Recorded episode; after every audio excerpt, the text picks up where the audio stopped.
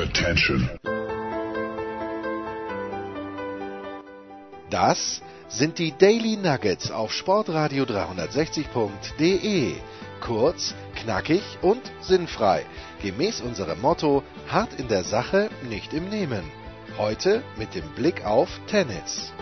So, es ist äh, wieder mal Zeit für Tennis bei Sportradio 360, das Daily Nugget. Und äh, das heißt natürlich, dass der Tennisprophet in Wien bei uns am Start ist. Servus, Andi Durieux. Hallo, servus, guten Morgen. Und äh, apropos guten Morgen, Andi hat einen Gast mitgebracht, äh, der ja ein Österreicher ist, wenn ich es richtig äh, in Erinnerung habe. Natürlich, das ist äh, Peter Haas, der Vater von Tommy und Sabine Haas. Guten Morgen, lieber Herr Haas. Ja, guten Morgen. Einen schönen Gruß hier aus im Augenblick in Bayern. In Bayern, ja gut. Da kann man im Moment ja ganz gut Tennis spielen. Nicht so gut natürlich wie in Wien. Andi, du kennst den Peter Haas schon ewig. Äh, ich sag da gerne in der Big Show, take it away, please. Ja, danke. Also da möchte ich einmal in unserer beider Vergangenheit wühlen. Äh, der Peter ist ja ein unmittelbarer Landsmann von dir als Steirer, Jens. Das weißt du gar nicht. Also sozusagen zwei Exil-Münchner, das verbindet euch, ja, quasi. Ja, genau. Das einmal zum Auftakt. Äh, das andere ist das, genau. ja, Peter, meine ersten Erinnerungen an dich, die waren in der Südstadt, ja. Äh, das weiß ich noch ganz genau, da haben wir ein paar Mal geplaudert und, und, und du, du hast mir erzählt, also nicht ganz begeistert damals vom österreichischen System. Ich glaube, die Sabine war, die war äh, tatsächlich in der Südstadt. Und beim Tommy hast du dir dann eine andere, bessere Lösung überlegt. Ja? Und du warst immer ein lauter, aber du warst ein, ein sehr erfolgreicher mit deinem Weg. Jetzt wollte ich dich fragen, ähm, woher kam denn damals deine Überzeugung, ähm, dass, dass das woanders besser geht und dass es eben dann auch funktioniert hat? Das ist ja so äh, natürlich, äh, dass es woanders besser geht. Diese Überzeugung hatte ich damals natürlich noch nicht, weil ich diese Vorstellung nicht so genau hatte. Ich war nur eingeladen, eben äh, durch meine Beziehungen aus Graz mit einigen Trainern, die damals ja auch da in der Südstadt tätig waren, die Sabine dahin zu bringen. Der Tommy ist ja auch noch drei Jahre jünger. Insofern war mir da ein gewisser Kontakt auch zu Nick Politeri auch schon bekannt durch das ZDF in Deutschland haben die schon mal angeboten, Tommy und Sabine eventuell mal dahin zu bringen. Und äh, so hielt ich auch immer den Kontakt an zu Nick Politeri. Als die Sabine dann aber in die Südstadt kam und da zusammen mit der Barbara Schätz ein Zimmer bewohnte, habe ich mir das halt einmal eine Zeit lang angeschaut. Aber ich war mit den Trainern eigentlich nicht so sehr zufrieden, weil ich selber ja auch als Tennistrainer äh, tätig war und so einige Tennisschulen dann auch mal hatte. Äh, da haben wir gedacht, naja, das kann man, wenn man leistungsbezogen arbeitet, sicher auch etwas intensiver betreiben.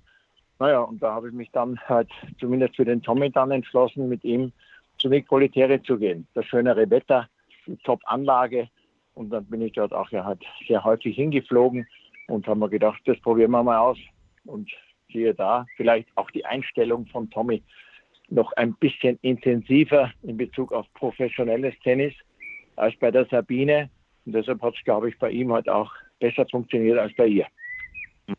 Jetzt ist ja auch immer sehr interessant, äh, rückblickend, wenn man sich überlegt und dann vielleicht auch ein bisschen auf die Schulter klopft, als Papa, was hast du denn ihm mitgegeben, glaubst du, von, von diesem sozusagen Champions-Mindset? Ja? Du hast eh schon gesagt, die Einstellung war eine andere, eine bessere, aber was glaubst du sonst noch, hat er vielleicht mitbekommen, auch vom Elternhaus, äh, dass ihn dann erfolgreich hat werden lassen?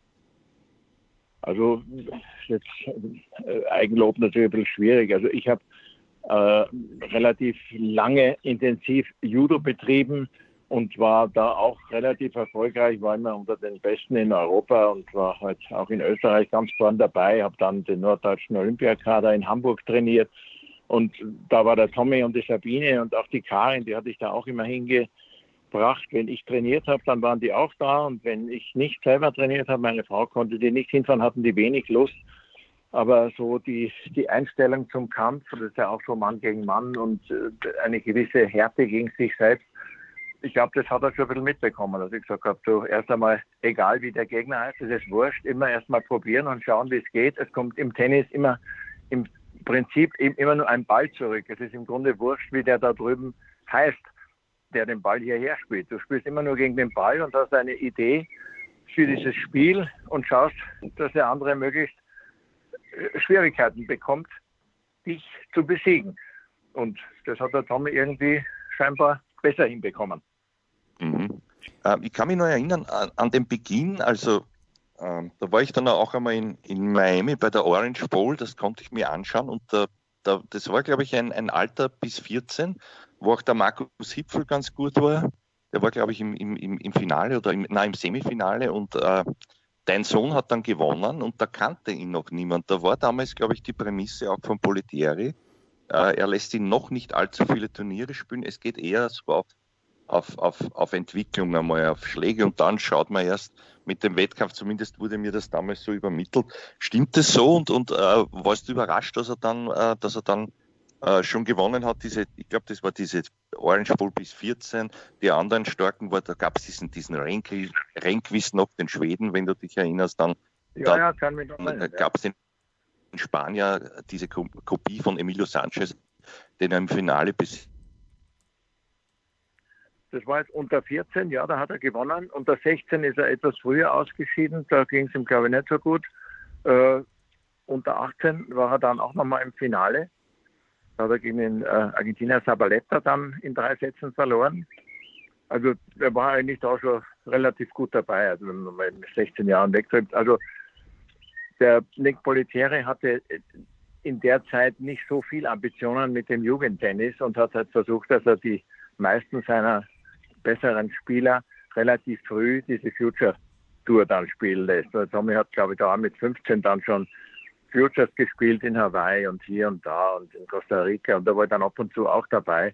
Das lief ganz gut. Der Tommy war auch besessen vom Spielen, der hat unheimlich gerne Turniere gespielt. Ein bisschen enttäuscht war ich, dass er dann einmal in der Bundesliga hier gespielt hat mit 17, eben in München bei Großhesse Lohe und der damalige Boss dort ihn dann nicht zu den US Open reisen ließ, weil er ihn dringend gebraucht hat hier für ein Doppel. Da war er ein bisschen sauer, haben wir gedacht, aber mischt ihn nicht so ein in diese ganze Konstellation.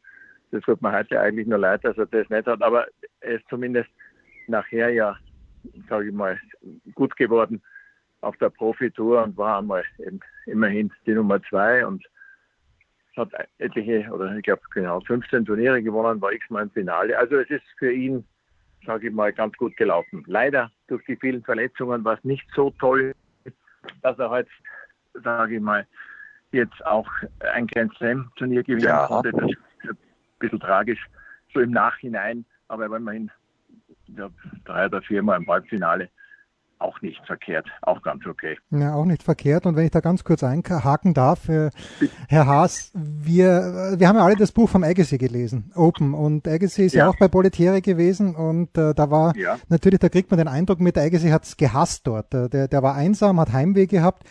Wie war das beim Tommy? Hat er auch solche Erfahrungen gemacht? Und äh, wenn hätte er sie, wenn er sie gemacht hat, hat er die Ihnen mitgeteilt oder war der Tommy jemand, der sowas dann in sich hineinfrisst und mit sich selber ausmacht?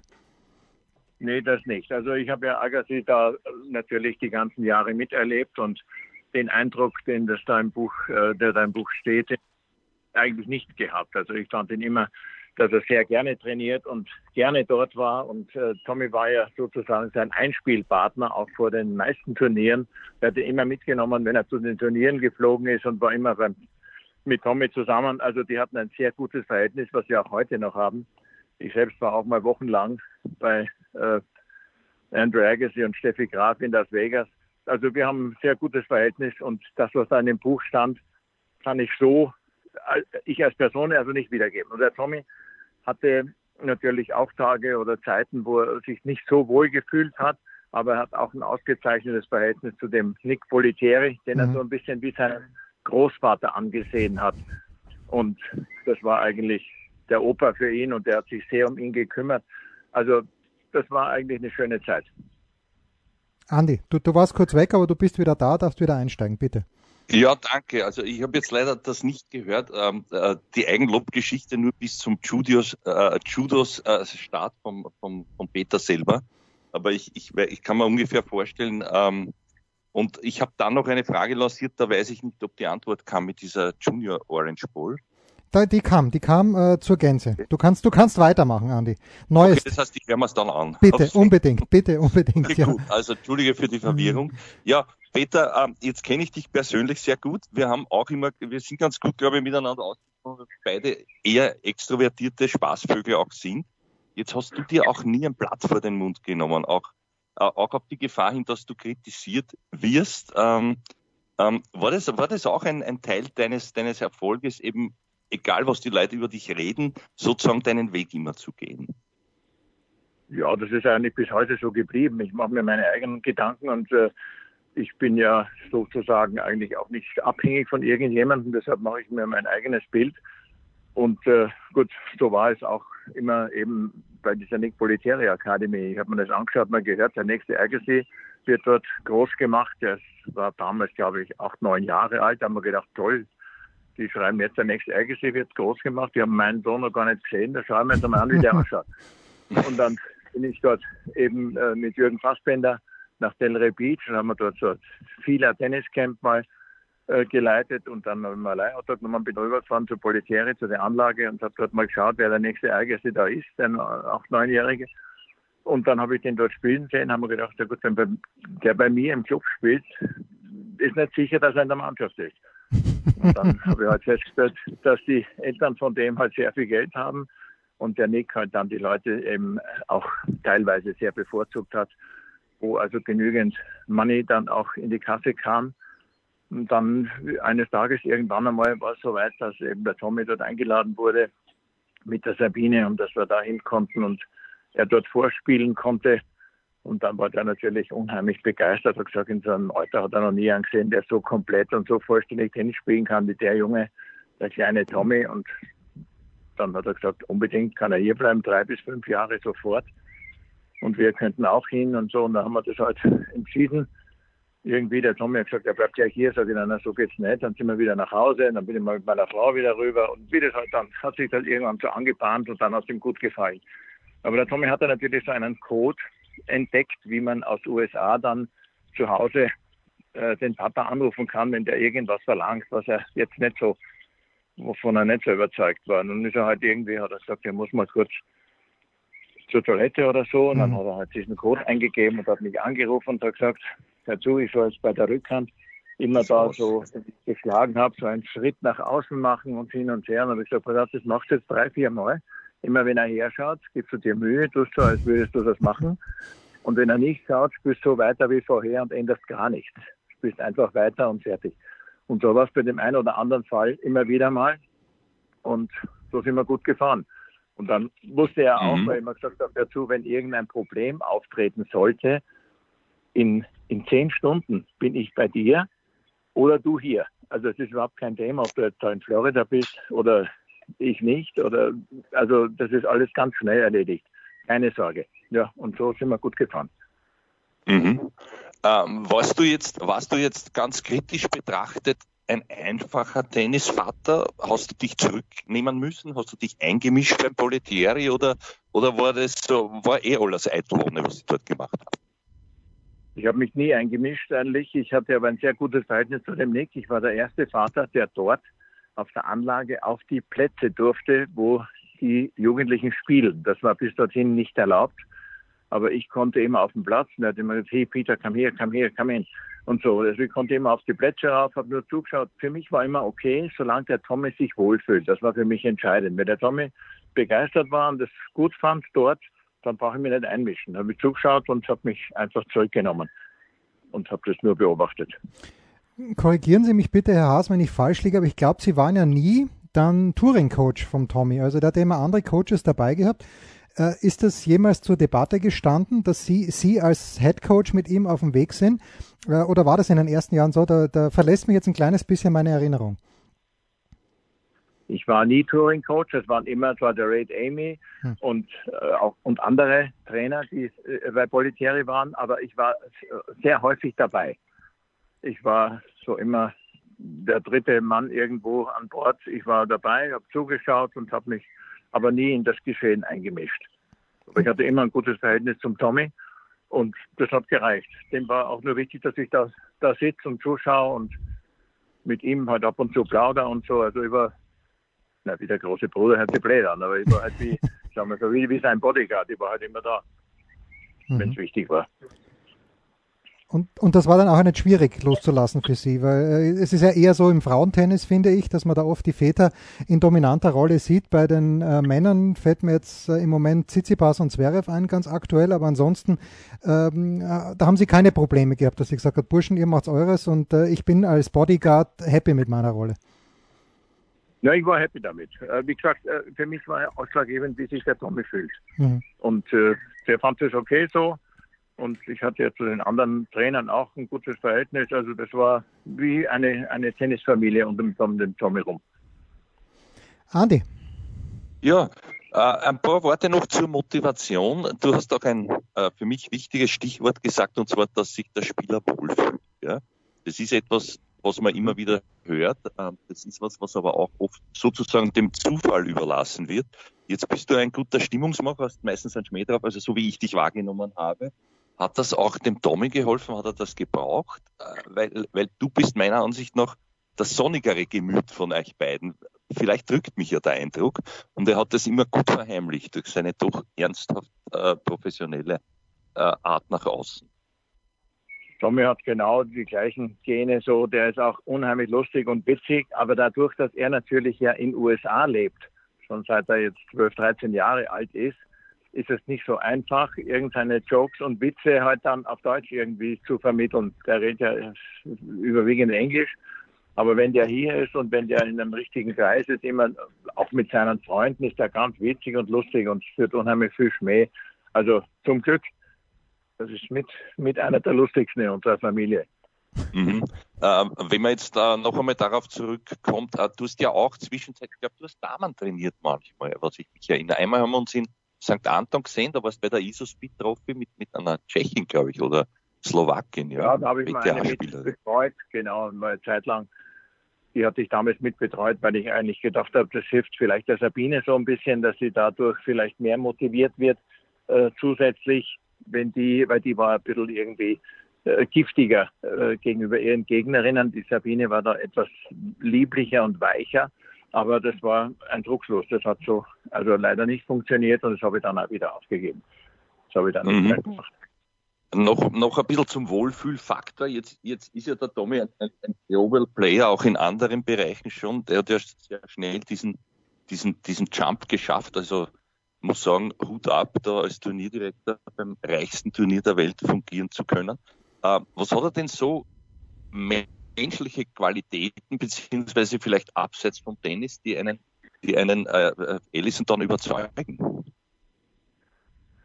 Äh, der Ellison war halt, glaube ich, schon äh, ein paar Jährchen davor ein, ein Fan von Tommy, hat ihn immer gerne auf seiner Anlage auch gesehen und äh, hat auch, glaube ich, einen, einen Kontakt oder ganz guten Draht zu dem David Forster, der ja praktisch sein Schwiegervater ist. Und äh, so haben die sich auch dann außerhalb vom Tennis häufig getroffen. Der Tommy hat viele gute Anlagen, der hat gute Geschäftsideen, der ist relativ schlau und kann sehr gut umgehen mit den Leuten und sprechen und äh, die haben ein sehr, sehr gutes, fast freundschaftliches Verhältnis. Und eines Tages hat er gesagt, wie wär's, Tommy? Wir haben hier ein, eine, eine, Trennung eines Turnierdirektors. Äh, meine Idee wäre, du machst das einfach. Und da hat der Tommy gesagt, ja, nehme ich gerne an. Schauen wir mal, ob es läuft. Hat es probiert und jetzt macht das schon seit vier Jahren. Fühlt sich sehr wohl in der Rolle und glaube ich, geht auch gut um mit den Leuten. Hat einen guten Kontakt zu den Spielern, zu dem ganzen äh, Turnierteam. Es sind ja viele Leute drumherum beschäftigt. Wie gesagt, das ist ja eigentlich das größte Turnier der Welt außer den Grand Slams.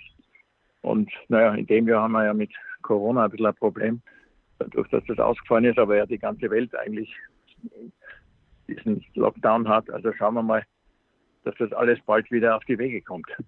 Ja, leider. Zu dem Zeitpunkt ist es ja auch ausgebrochen, also dann öffentlich. Da gab es äh, einige Fotos und äh, das ist ja auch belegt, dass er, dass er immer noch trainiert, auch unter anderem mit Titelverteidiger Dominik Thiem. Wie sehr Reize sind denn jetzt auch angesprochen auf das äh, Happening da bald jetzt wieder auch als Spieler voll dabei zu sein? Naja, er als Spieler ist ja so, er spielt ja nur auf den Seniorentour hin und wieder mit. Und bei den großen Grand Slams werden die ehemaligen Spieler ja immer wieder eingeladen und spielen irgendwelche Showmatches oder kleine andere äh, interne Turniere. Also er hofft natürlich auch jetzt da, dass es bald wieder losgeht. Im Augenblick ist er gerade hier bei uns und wird vielleicht einen Sprung, vielleicht auch noch Kitzbühel schauen und dann spielt er ja wahrscheinlich in Berlin da. Das hatte der Edwin Weindorfer gerade auf die Beine gestellt. Also das habe ich eigentlich angesprochen, ja, also zu, ja, zur eigenen Form sozusagen. Es war ja auch was, ja, was mich verwundert hat, ist zwar schon drei Jahre her, aber da habe ich ihn auch noch gesehen bei einem seiner letzten Auftritte am, am Weißenhof, als er den Roger Federer noch geschlagen hat. Da haben wir dann auch geplaudert mit deinen Freunden aus Graz, Sepp Sucher und Co. am Abend, war sehr nett. Ja. Aber es war doch sehr überraschend für mich. Und dann kam eigentlich nie so ein wirkliches Ende. Jetzt weiß ich, da hat man dann doch auch vielleicht die Wehmut, es noch einmal zu probieren, wissen zu wollen, wo steht man oder ist es jetzt realistisch abgehackt und man sagt, ja, ich spiele halt die eine oder andere Exhibition?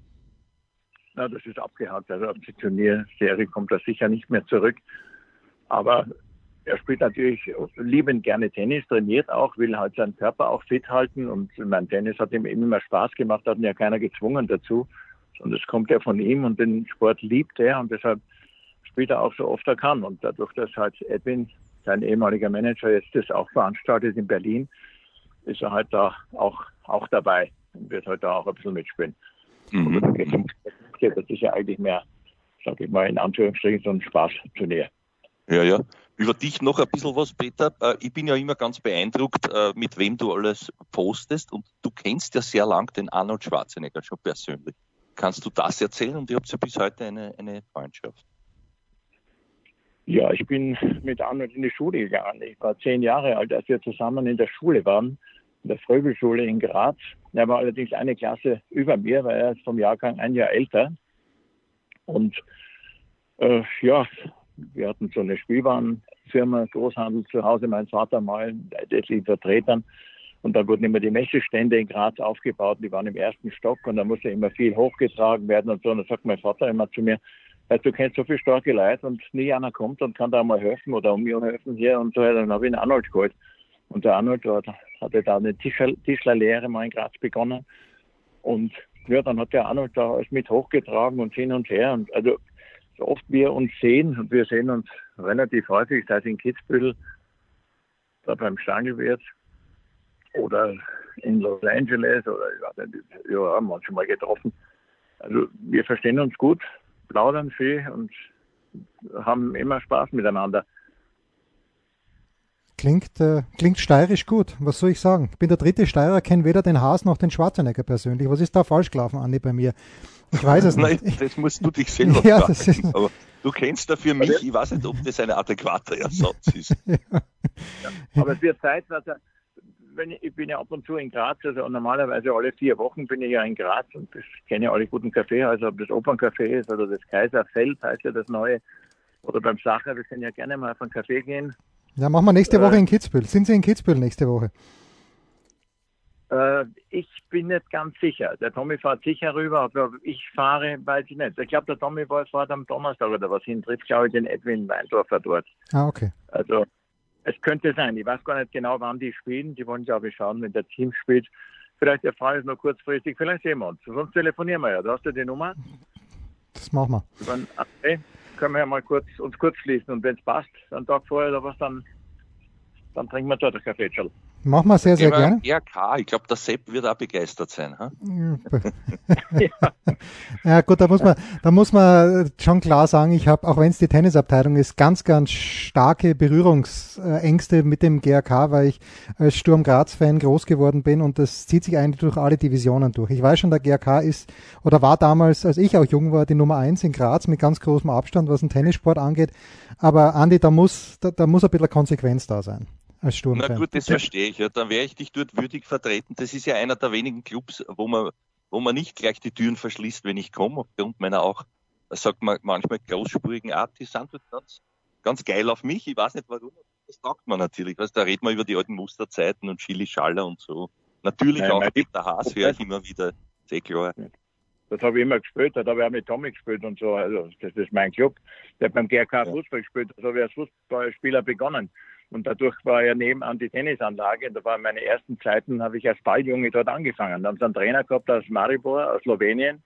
Und wenn da der Spieler noch nicht da war, sein Kunde, dann hat er mit mir Tennis gespielt. Also war ich so acht, neun Jahre, da habe ich angefangen mit Tennis nebenbei, obwohl ich eigentlich Fußballer werden wollte damals. Ja. Ja. Manche sagen eine gute Entscheidung. guter Tennisspieler. Das soll man nicht unter den Scheffel stellen. Äh, wo, wo warst du in etwa einzuordnen? So zweite Liga oder, oder Wer? Ich? du selber, ja? Du selber. Im Tennis oder im Fußball? Ja, im Tennis als, als Turnierspieler, meine ich. Tennis habe ich Bundesliga gespielt, in Deutschland bei Kiefer eh, Hamburg. Bundes- ja. Bundesliga.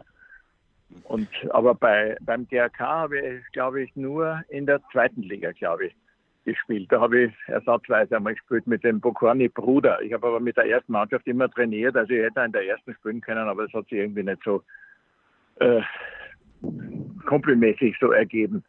Aber ich habe auch nicht so viel gespielt, weil mir war das irgendwie zu mühsam. Immer Wochenende wollte ich nicht so gerne auf dem Platz sein.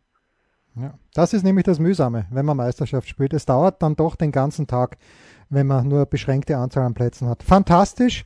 Peter Haas, ganz, ganz herzlichen Dank äh, für Ihre Zeit. Andi, dir wie immer ganz herzlichen Dank. Das war unser Daily für heute mit Peter Haas. Jetzt wissen wir fast alles über Tommy Haas und wenn er dann in Kitzbühel sein sollte, versuche ich ihn auch vielleicht für zwei, drei Minuten zu, zu sprechen nächste Woche. Danke, Peter Haas, danke, Andi. Das war's für heute. Das waren die Daily Nuggets auf Sportradio 360.de. Versäumen Sie nicht alle anderen Podcasts aus unserer sympathischen Familienwerkstatt. Schon gar nicht die Big Show. Jeden Donnerstag neu.